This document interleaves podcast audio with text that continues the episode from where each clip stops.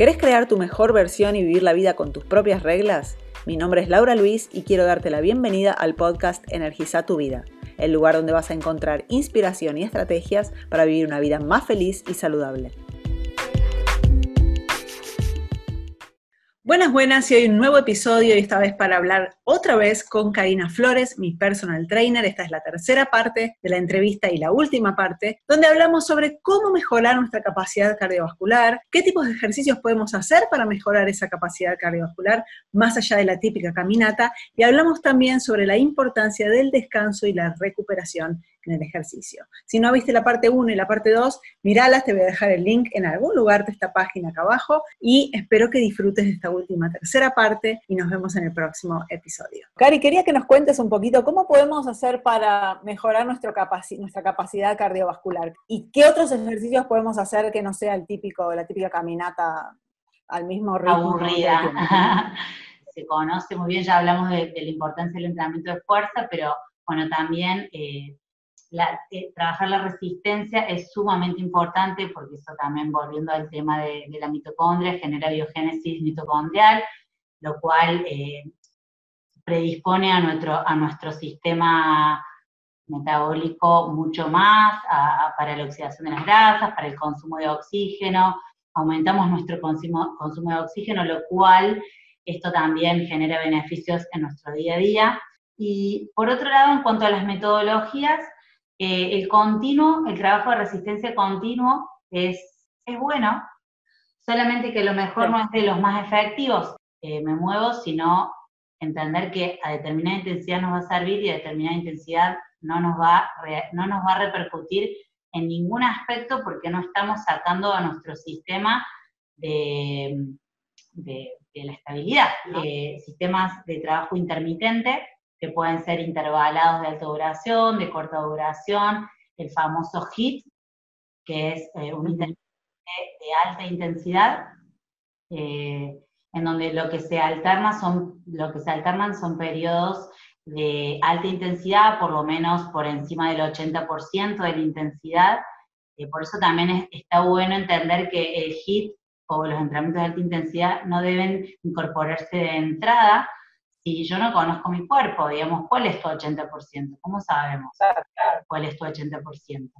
Eh, bueno, y estos periodos de alta intensidad se eh, intercalan con periodos de recuperación eh, de baja intensidad o intensidad media, que pueden ser periodos pasivos o, o, activos de recuperación, en donde en un combo total el estímulo a nivel metabólico es mucho mayor el estímulo a nivel cardiometabólico y las mejoras y, los beneficios son mayores que un continuo. Este concepto común del trabajo de resistencia cardio, de me subo a la cinta y le meto una hora mirando el celular. No, por favor. Ya si estás pudiendo ver el celular es porque no te está, no te está siendo útil. Estás en, un, en una zona estable de confort y de, exigencia que no, no, te, no te va a generar ningún tipo de beneficio. Pero entonces quería que nos des algún ejemplo, por ejemplo, ¿qué podemos hacer en casa de, algún tipo de ejercicio cardiometabólico que, nos motive y que nos dé, nos haga ese efecto? Se puede entrenar lo cardiometabólico con, los famosos, voy a, voy a decir un ejemplo muy simplista, pero un 30 por 15, 30 de trabajo por 15 de pausa, hablo de segundos, en donde llevo mi cuerpo puede llegar a ser eh, con, un ejercicio con bajas cargas o sin carga, con el uso del propio peso corporal a, una intensidad elevada, eh, con periodos de recuperación. Eh, acá la recuperación puede ser activo-pasiva, dependiendo de cómo sea el planteo. Si quiero, puedo intentar hacer un entrenamiento concurrente donde ya meta algún tipo de carga dentro de lo que es el ejercicio, en donde ahí ya voy a intentar mantener esta, esta masa muscular, pero al mismo tiempo estimular lo cardiometabólico, sin que la prioridad sea la fuerza en este caso. Porque en ese caso, si yo quiero hacer priorizar la fuerza, lo óptimo sería dividir los entrenamientos y un día realizar un entrenamiento de fuerza y otro día realizar un entrenamiento cardiometabólico. Y dice, bueno, yo no sé qué hacer, no sé, eh, qué, tipo de ejercicios hacer y, la verdad que, no, lo sé. Eh, y, no, y no tengo nadie que me asesore. Tenés una cinta, tenés una bici, mismo en la bici fuera de tu casa, bueno, no salgas a andar en bici si te vas a ir de un punto al otro. Mete variabilidad de ritmo, modifica esas cargas en la bici, subí cuesta, dale con toda, eh, puede ser tipo farlek, el farlek es algo que no está programado, son, bueno, es lo que se da, estoy en la montaña, me tocó subir rápido o viene, no sé, un, un, león a correr, bueno, tengo que correr, listo, me escondí, tuve un descanso, bueno, ahora sigo. Em, que también tiene sus beneficios, sin duda, pero estamos hablando de, alternancias dentro de lo que es la intensidad, eso genera em, otro tipo de adaptaciones, a lo mejor en menor tiempo, porque para salir a hacer una caminata continua que me genere reales beneficios, tengo que disponer y por lo menos de 40 minutos, de media hora, a lo mejor con un buen hit matador en 20 minutos es eh, doblemente efectivo en cuanto a los beneficios y, nada, y mucho más dinámico. Pero eso es importantísimo tenerlo en cuenta, Cari, porque a veces como dijimos siempre, ¿no? Eh, cada persona es diferente y estás en un momento diferente todos los días. Entonces es importante eh, ver ese tema de los tiempos, porque a mí me pasa muchas veces que por querer llegar a, los tiempos termino eh, comprometiendo la forma y eso no está bueno tampoco. Entonces a veces hay que ajustar un poquito la pausa, y porque te juro que a veces decís, bueno, listo, termino acá, lo termino antes. Pero simplemente aumentando un cachito la pausa y recuperándote mejor, puedes seguirlo hasta el final. Entonces, me encanta ese tipo de entrenamiento porque tiene esa Totalmente. Siento mucho más el beneficio ahí en, el momento. Totalmente. Y algo que yo digo siempre es esto de, bueno, que me dice, no, pero yo me sigo cansando un montón y, como que no me, no me noto la mejora física. No, no, para, para. A ver, estamos proponiendo un sistema de entrenamiento donde vos vas a elevar tu nivel de exigencia por una encima de un 80%. Entonces, 80% hace dos meses atrás era otro. Hoy estás logrando ponerte en un nivel donde es tu 80%, pero estás logrando hacer otra intensidad u otras cosas en donde a lo mejor decís, pero me canso igual, está bien, pero estás logrando hacer otras cosas. Entonces, también pararse en ese sentido y a su vez decir las recuperaciones, porque uno, uno a medida que está más entrenado, se recupera más rápido. Entonces, ese tiempo que en un momento a vos no te alcanzaba, para recuperarte, con el paso de los entrenamientos, hoy alcanza y es más que suficiente para volver a dar el 80% en cuanto a la vascularización, a la oxigenación de los tejidos. ¿Por qué me recupero más rápido? Y porque generaste todas las vías necesarias para que ese músculo que en un momento necesitaba ser oxigenado, necesitaba recomponerse, necesitaba eliminar todos los desechos para volver a, generar eh, ATP, energía y demás, listo, todas esas vías las entrenaste tanto que hoy están mucho más rápidas. Entonces, hoy vos terminaste de, por ejemplo, corriste el colectivo y no estás hasta que llegaste a, tu lugar de destino arriba del colectivo hiperventilando. te sentaste, hiciste dos respiraciones profundas y ya estás como nuevo. Entonces, ahí están los beneficios que se ven y donde uno se tiene que parar, no en el cansancio del pique del colectivo. Porque sí, lo diste todo, bueno, ¿qué pasó después? Listo, me recuperé, ya generé todo, todas las adaptaciones necesarias para, para ese beneficio. No me, no me molesten, yo quiero salir y hacer, poner la mente en blanco, genial, también respetado. Pero si vas a salir, no metas una caminata de vista de tierra, porque no te va a generar ningún tipo de eh, beneficio, más que meditación, poner tu mente en blanco, eh, poner tu cuerpo aún más de un 75% de, de, tu capacidad para que realmente haya un impacto en, tu metabolismo.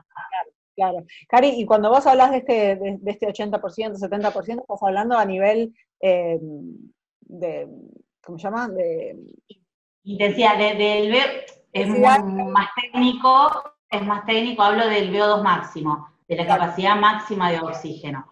Para cualquier persona eso es percibido eh, muy subjetivamente, ¿no? O sea, si yo voy a entrenar a un deportista y es medible y yo te voy a decir a la velocidad que lo tenés que hacer eh, y, de qué forma. Ahora, para cualquier persona no nos vamos a poner tan finos, simplemente se pueden utilizar diferentes escalas.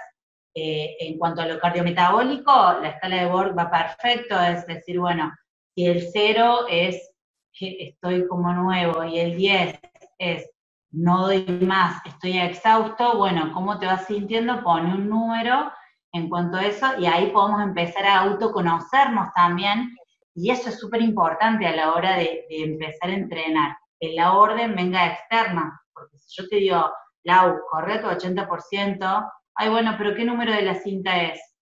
Bueno, pero empieza a percibirte vos y decime, ¿cuál es tu pique máximo? A lo mejor tenés que experimentar tu velocidad máxima para bajar y decir, acá estoy el 50%, bueno, voy a buscar un intermedio entre este y este, y que a lo mejor cree que la única forma de entrenamiento es darlo todo, todo el tiempo. No, hay una zona de entrenamiento que genera mayores beneficios sin llegar a ese extremo y que incluso eh, es más beneficioso. Exacto, tenés que tener en cuenta que el objetivo también, ¿no? Y, que si, si, lo que querés es que, el ejercicio te promueva el bienestar, quedar siempre exhausto después de ejercitarte tal vez no estés tan bueno. Ah, tal vez te va a generar un estrés que, va a hacer un, tiro por la culata, ¿no? No, está bueno tampoco. Y también tener en cuenta el resto del día. Yo, por ejemplo, entreno a la mañana y, pienso, ¿cuál es, eh, ¿cuál va a ser mi carga en el día de hoy? Y tal vez, eh, si es un día agitado, donde, donde demanda mucho de mí, tal vez ese día no me mate. Tal vez ese día eh, lo haga con, un poco de, más de tranquilidad. Creo que esto está bueno, lo que estamos hablando trae la autorresponsabilidad, ¿no? Siempre esperamos que el médico me diga, que el personal trainer me dé la orden, que la nutricionista me diga lo que tengo que hacer. Bueno, no. Empezá a conocerte y a partir de todos esos días que tenés en tu vida, genera tu propio sistema. Hombres y mujeres, pero las mujeres creo que muchas veces se evidencia más con el ciclo menstrual, a nivel hormonal, estos momentos de alta energía, de menor energía, y decir, bueno, me escucho, me respeto. Creo que es como dijiste, un arma de doble filo, porque hay veces que hasta qué punto esa excusa no perdura en el tiempo, o no, o es real y decir, hoy no es un día donde voy a rendir a, a, a mi 100%, hoy mi 100% está acá, y hoy este es mi 100%. Entonces, lo percibo, ese 70% que en otro momento hoy es menos, y bueno, y no porque hoy sea esto, no, no va a ser útil mi entrenamiento, ¿Cuál es la importancia, cuál es la diferencia entre hacer una pausa activa y hacer una pausa pasiva y también llevándolo, o sea, dentro del ejercicio propio del que estamos hablando y también llevándolo a, la, carga y al volumen? Eh, ¿Cuán importante es, tomarnos ese día, ponerle en la semana para recuperarnos, para poder después eh, performar mejor? Bueno, estas pausas activas y pasivas tienen que ver netamente con cuál es el objetivo, el objetivo de entrenamiento. Si yo percibo un entrenamiento de fuerza y las pausas van a tener que ser pasivas, porque si no voy a generar interferencias en cuanto a, los sistemas metabólicos, catabólico o anabólico. ¿Qué quiero estimular yo? Eh, si estamos hablando de una pausa activa y voy a estimular más un, tipo de, de, metabolismo catabólico donde persiga a lo mejor una, estimulación más de lo cardiovascular, desde la oxidación de las grasas, lo cual no significa que entrenando la fuerza no se oxiden grasas. Y eso hago el paréntesis porque muchas veces dicen, no, pero hace un entrenamiento de fuerza bien realizado y decime si no vas a oxidar grasas, si no pones tu cuerpo y tu metabolismo a un, a un nivel en donde realmente eh, esté generando estas adaptaciones. Pero bueno, básicamente esto de las pausas tiene que ver con eso, ¿no? Con el objetivo que uno está persiguiendo. Hay veces, como mencioné anteriormente, que uno puede plantear un entrenamiento concurrente donde persiga ambos objetivos, pero bueno, eh, el de fuerza y de, y de resistencia, pero la resistencia, ¿cómo lo vamos a trabajar? Y separado al final del entrenamiento, una metodología de HIT para que no me interfiera en la vía anabólica que yo estimulé posterior a un entrenamiento de fuerza. Ahora, si yo meto una pausa activa, Metcon, por ejemplo, y bueno, y ya la prioridad de ese día no va a ser la vía anabólica, eh, y el entrenamiento específico de la fuerza, sino eh, va a ser más lo, lo cardiometabólico, lo, la, la, vascularización desde otro lado, ¿no? Con más dependencia de oxígeno. La importancia del descanso, porque mucha ah, gente... descanso. Toma el gustito, ¿viste? Decís, bueno, no, porque ese es, un tema para otro, para otro podcast, pero eh, a veces le tomamos el gusto y es como que no querés parar. Las endorfinas están tan altas que no querés parar. Y, muchas personas tienen dificultad de tomarse ese día de descanso. Ahí viene este tema de que vos mencionaste anteriormente de la individualidad. O sea, nada es o no es. Vos, de hecho me preguntaste eh, en, este último plan de entrenamiento, eh, me, me, hiciste una pregunta de por qué lo planteaste así, así, diferente. Porque yo ya te conozco, porque ya, ya eh, conozco cómo viene funcionando tu, cuerpo y tu sistema en general, tu mente y tu todo. Entonces, entender que vos sos vos y vos vas a necesitar este descanso o este tipo de planteo en este momento. Entonces, por ahí, cuando uno no lo percibe, va, pone primera y dale que va. Que de hecho yo me tengo que súper remil, negociar y regular en un montón de aspectos porque yo disfruto del entrenamiento. Y para mí un día sin entrenar es como, no. Y sí, hay veces que lo necesito, porque la vida no es solo entrenar, sino eh, el trabajo, el, cuestiones de estrés, mismas realidades que estamos viendo hoy. Y hay veces que ese estrés a lo mejor hace que, o esas condiciones extras, hacen que mi cuerpo no se haya recuperado del todo. Entonces, realmente le estoy haciendo un beneficio si hoy entreno, si hoy lo pongo a mi cuerpo en este nivel, entonces también permitirse estos descansos y permitirse y programarlos. Cuando son programados, tienen un objetivo concreto eh, y cuando no están programados pero aparecen en la realidad, hay que escucharlos también. Porque es tan importante, y acá vamos a los tres pilares del entrenamiento, eh, que es la nutrición, el descanso y el entrenamiento. El movimiento no necesariamente tiene que ser ejercicio. Porque a veces, si yo ejercito una hora y después estoy el resto de las 23 horas sentado, no sé cuál, hasta qué punto trae un, beneficio a largo plazo, ¿no? Es como, es mejor de repente mover todo el tiempo que estar haciendo una hora y después estar sentado. Entonces, eso, eh, el ver... totalmente, esto del entrenamiento programado, la importancia, pero también la importancia del estilo de vida que uno lleva. Y creo que ahora con todo esto de la pandemia se evidenció un montón esta necesidad del movimiento, porque aquel que era sedentario se encontró más sedentario y fue como, eh, y, darle importancia a pequeñas cosas, que creo que también ahí está el aprendizaje y, y entrar en esta nueva calidad de vida, o si realmente uno quiere hacer cambios significativos, en pequeñas cosas, como vos decís, bueno, estoy bien, sirve entrenar y, eso no hay dudas.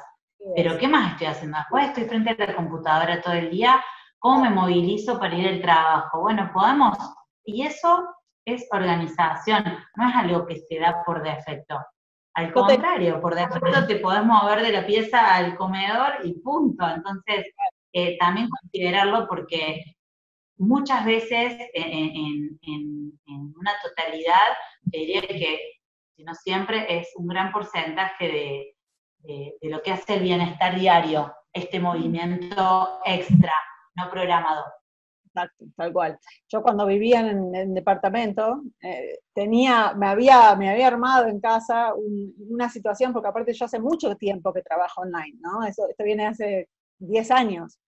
Y tuve que crearme una situación en la que, ok, voy a estar tanto tiempo conectada, por ejemplo, ahora hace un par de horas que estamos sentadas en, una silla, yo ya estoy que me quiero levantar.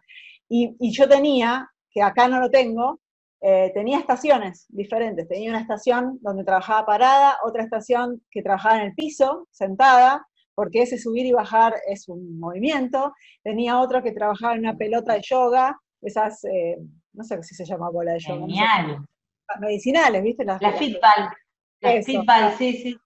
que ahí usaba todo mi, todo mi core, mi espalda, eh, y, ese cambio constante de, posición ya es un movimiento en sí. Entonces, eso está bueno traerlo, generar eso en, el, en, nuestro hábitat, porque el, hábitat hacia el hábito. Entonces, si tenés toda la comunidad del mundo, vas a estar, sentarte cómodo en el sillón y no hacer nada y, y esa va a ser la realidad. Ahora, si tenés el hábitat creado para que te invite a moverte. Hay que poner como, ah, bueno, listo, escuché este podcast y digo, es verdad, bueno, reviso cómo es mi día, lo, analizo y le pongo intención y salgo de este piloto automático porque es lo que se da por defecto y va a ser así. Entonces, nada, eh, hay que dejarlo. Está bien que fluya, la vida de todo tiene que fluir, pero que fluya para el buen, para el buen camino y, y si no, bueno, con un stop saca este piloto automático y redireccionate. Exacto, genial. Buenísimo, entonces vos que estás escuchando, te pregunto, ¿qué, escuchando o viendo, ¿qué puedes hacer para incorporar más el movimiento a tu, día? Además de entrenar, que tiene muchísimos beneficios que ya nos escuchaste hablar, ¿qué más puedes hacer para incorporar el movimiento al día? Te invito a que reflexiones y que nos dejes eh, algún comentario, así conocemos tu, tu motivo por, por detrás del, del movimiento. Y Cari, te agradezco una vez más y nos vemos en la próxima. Y ahora contame de vos. ¿Tuviste algún insight? Deja tus comentarios, compartí el podcast y no dejes para mañana lo que puedes hacer hoy. Anda ahora y energiza tu vida.